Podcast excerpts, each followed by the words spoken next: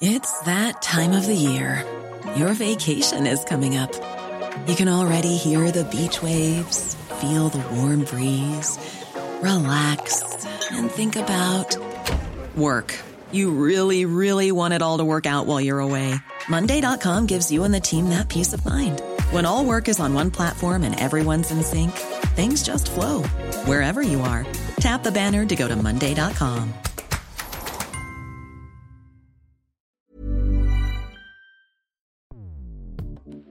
Escuchas. Escuchas. Escuchas un podcast de Dixo. Escuchas Fuera de la Caja con Macario Esquetino.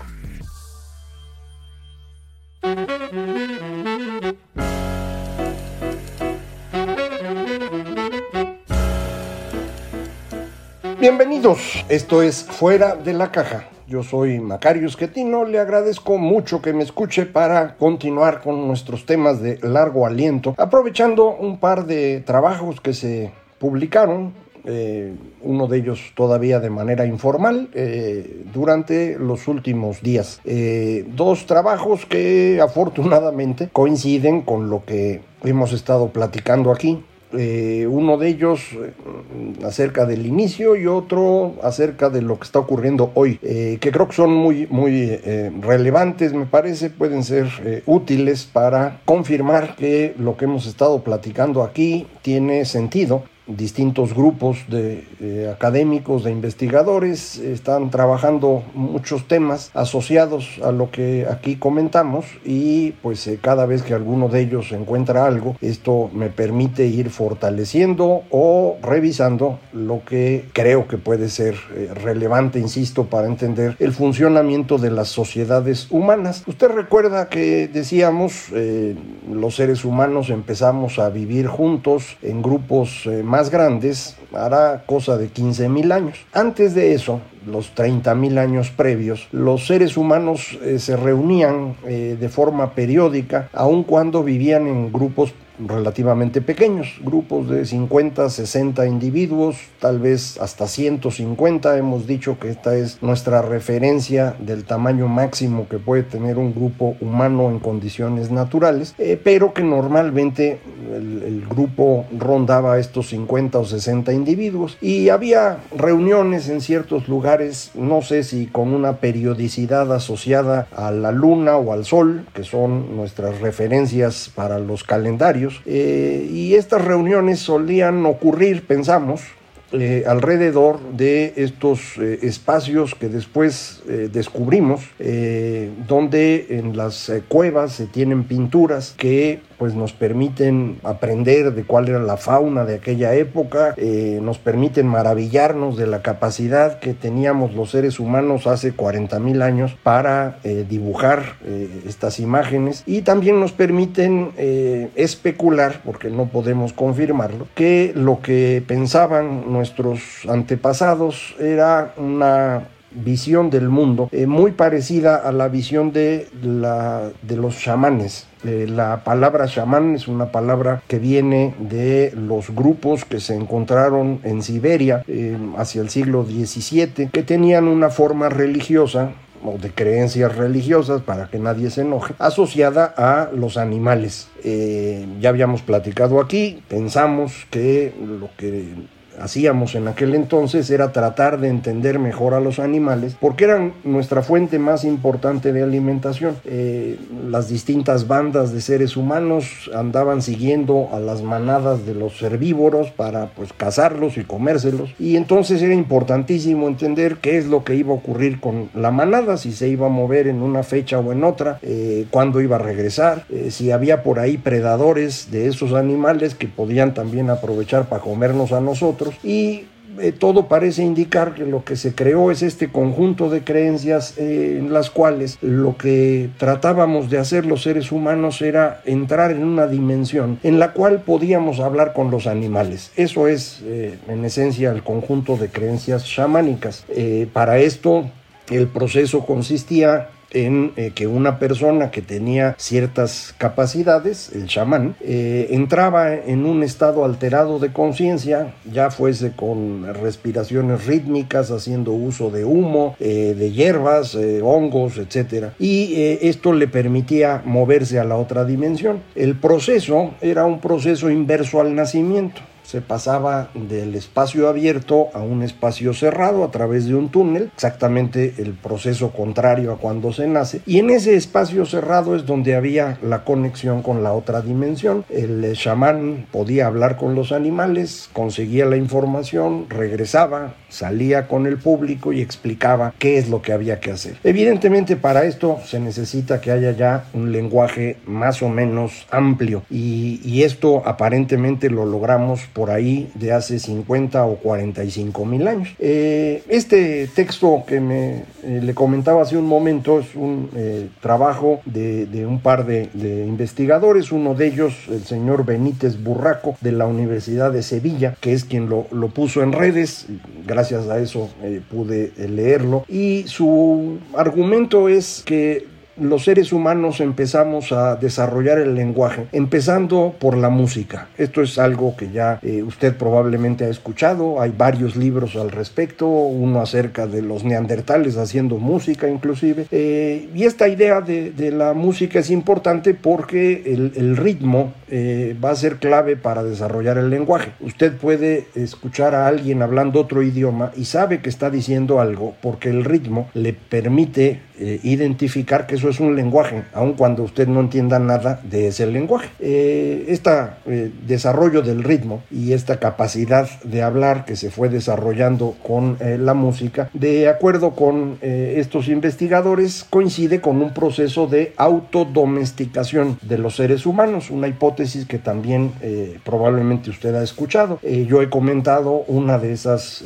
versiones, que es la de Chris Bem, de cómo los grupos humanos fueron eliminando a los abusivos eh, para con ello vivir de una mejor manera. Si un grupo pequeñito tiene ahí un abusivo, eh, pues este grupo va a ser destruido por el abusivo porque va a estar eh, consumiendo más comida de la que le toca, va a, dejar de participar en la cacería, va a abusar de las mujeres del grupo, se va a convertir en el único que se reproduce. Bueno, esto no es una buena cosa. De manera que los seres humanos, dice Chris Bell, desarrollamos tres métodos para eliminar a estos abusivos. El primero es la vergüenza, ponerlo en vergüenza al personaje me refiero a él como un hombre porque es lo más frecuente, eh, insultarlo, reírse de él, de manera pues que le bajara eh, a su, mal ánimo y se incorporara mejor en el grupo. Si esto no funcionaba, se intentaba expulsarlo del grupo. Eh, y si eso tampoco funcionaba, pues había que matarlo. Y eso es lo que se hacía. Para nuestra forma de ver el mundo hoy, pues eso de andar matando gente no nos suena razonable, pero pues así ha sido la historia humana. este proceso pues fue eliminando a, los más agresivos del proceso reproductivo y nos fuimos convirtiendo en el primate más cooperativo que existe. Eh, lo interesante para mí del artículo, además de todo esto que ya le comenté, es que el, eh, Benítez Burraco eh, cree que eh, el, inicio de este proceso eh, está asociado al desarrollo de canciones personales, eh, así como hay pajaritos que tienen canciones que los identifican de forma individual y con eso pueden no solo atraer pareja, sino mantener una especie de definición individual. nosotros hicimos lo mismo, probablemente hace 60 o 50 mil años o 40 mil años, esto está por verse, eh, pero lo que él encuentra es que estas canciones personales siguen existiendo en toda la región eh, de Siberia, eh, e incluso en Norteamérica. esto es importante porque, recuerde usted, el, el, tránsito de Siberia hacia Norteamérica debe haber ocurrido entre hace 20 y hace 12 mil años, que fue cuando ya terminó definitivamente el, el paso entre los dos continentes, eh, y entonces eh, se alcanzó a, transmitir o a, llevar junto con la gente las ideas propias que se tenían en esa época en el, en el mundo, en particular en la zona de Siberia. Esto es creencias chamánicas y esta capacidad de generar las canciones eh, personales. la región entonces es prácticamente la misma y le digo, esto es el espacio en donde todavía en el siglo XVII existían estas eh, creencias chamánicas en una versión, digamos, más o menos pura. Obviamente no lo puede ser por completo, pero más o menos. Es un espacio que no ocuparon eh, los, los, grandes grupos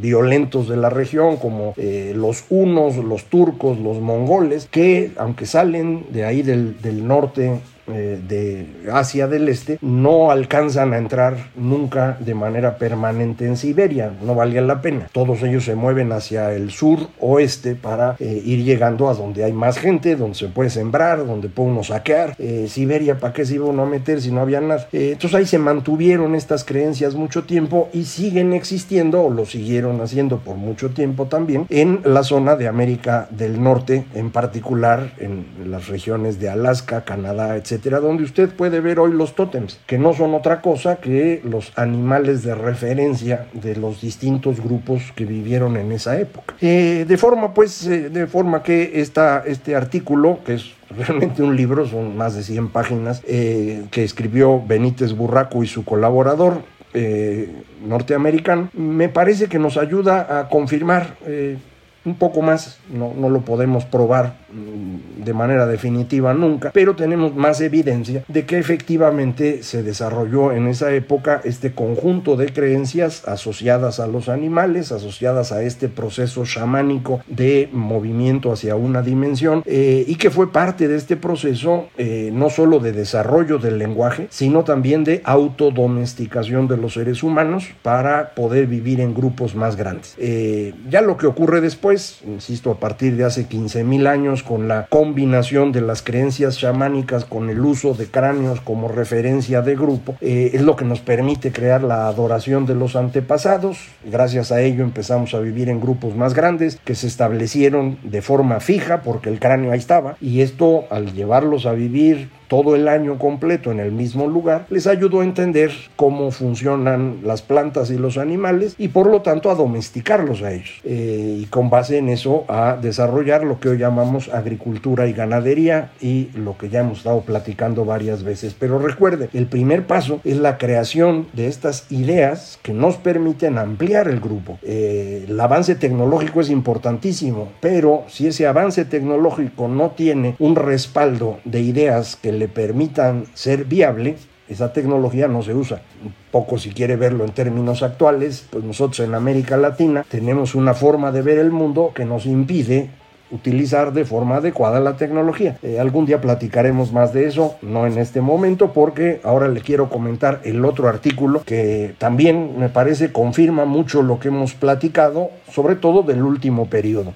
Eh, Martin Scheffer de la Universidad de Wageningen de Holanda, eh, junto con un equipo, se puso a hacer un análisis estadístico de la frecuencia con la que aparecen palabras asociadas a la racionalidad y a los sentimientos en el inglés desde 1850 hasta la fecha. Eh, lo que encontraron es que hay un crecimiento continuo de las ideas y palabras asociadas a la racionalidad de 1850 en adelante alcanza un punto máximo eh, por ahí de los años, inicio de los 70 eh, y de ahí empieza a caer y de pronto pues hoy tenemos muchísimas palabras eh, utilizándose continuamente asociadas a los sentimientos y muy poquitas asociadas a la racionalidad.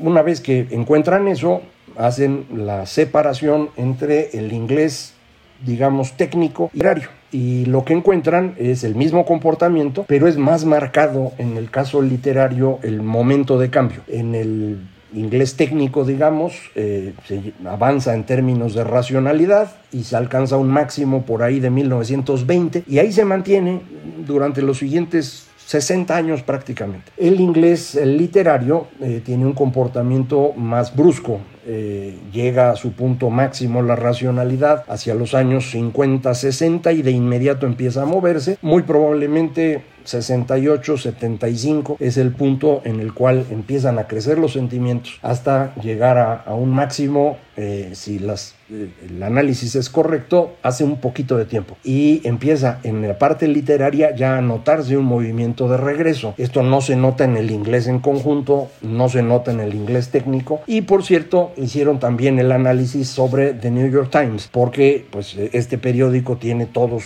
sus eh, ediciones desde entonces hasta la fecha en, internet. Se puede usar el, instrumento para eh, medir el número de palabras. Lo hicieron también en español y nos movemos igual que se mueven en inglés. Eh, pero insisto el, el, momento literario parece ser al, inicio de los años 70. Esto coincidiría mucho con lo que hemos platicado. De 1855, 50, 48, le decía yo, inicia el proceso que yo llamo positivismo, en el cual vamos construyendo soluciones a los problemas que teníamos y nos permiten un mayor crecimiento económico, la expansión de la democracia, la primera globalización, etcétera, que llega a su fin alrededor de la Primera Guerra Mundial que es justamente el punto donde se estabiliza el eh, número de, palabras asociadas a la racionalidad. Y ahí se mantienen hasta que en los años 70 eh, tenemos eh, un nuevo movimiento ahora basado en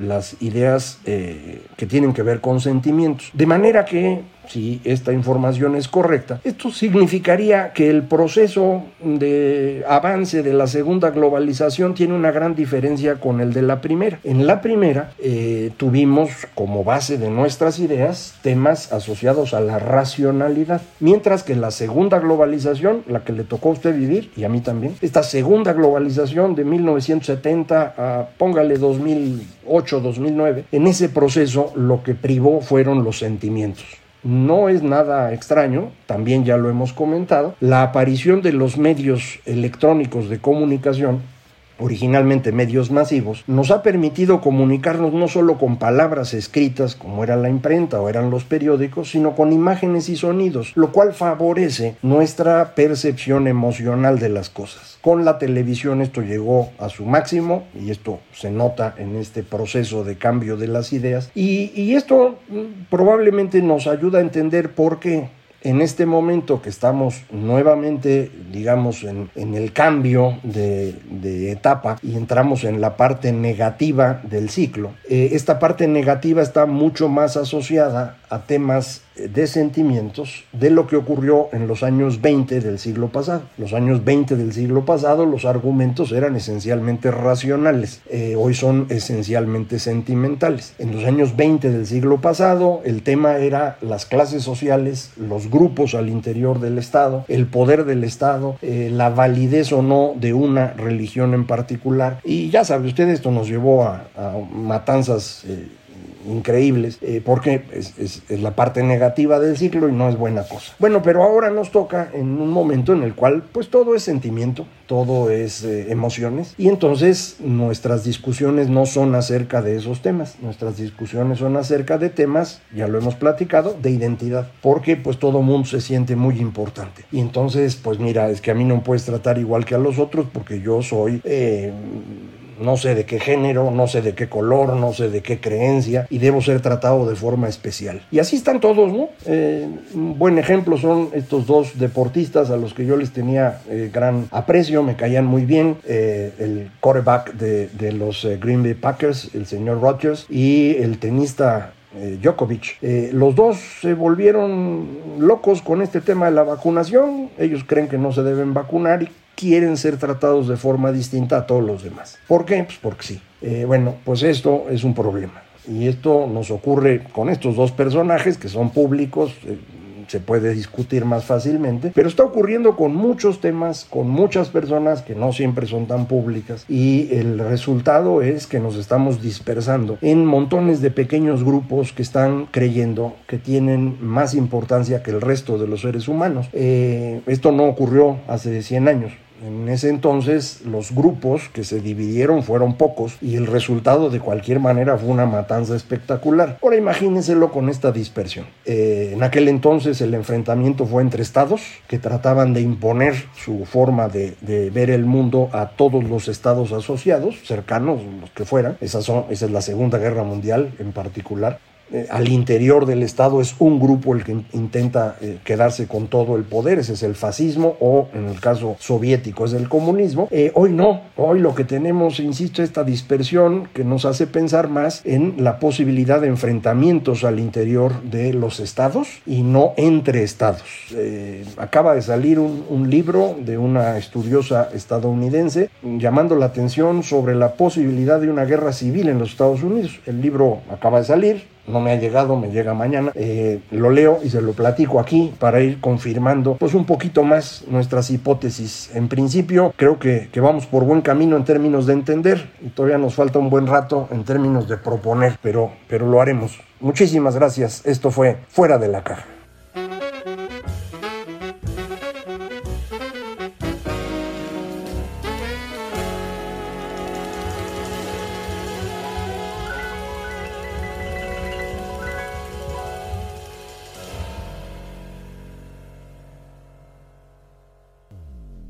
Dixo presentó Fuera de la caja con Macario Esquetino.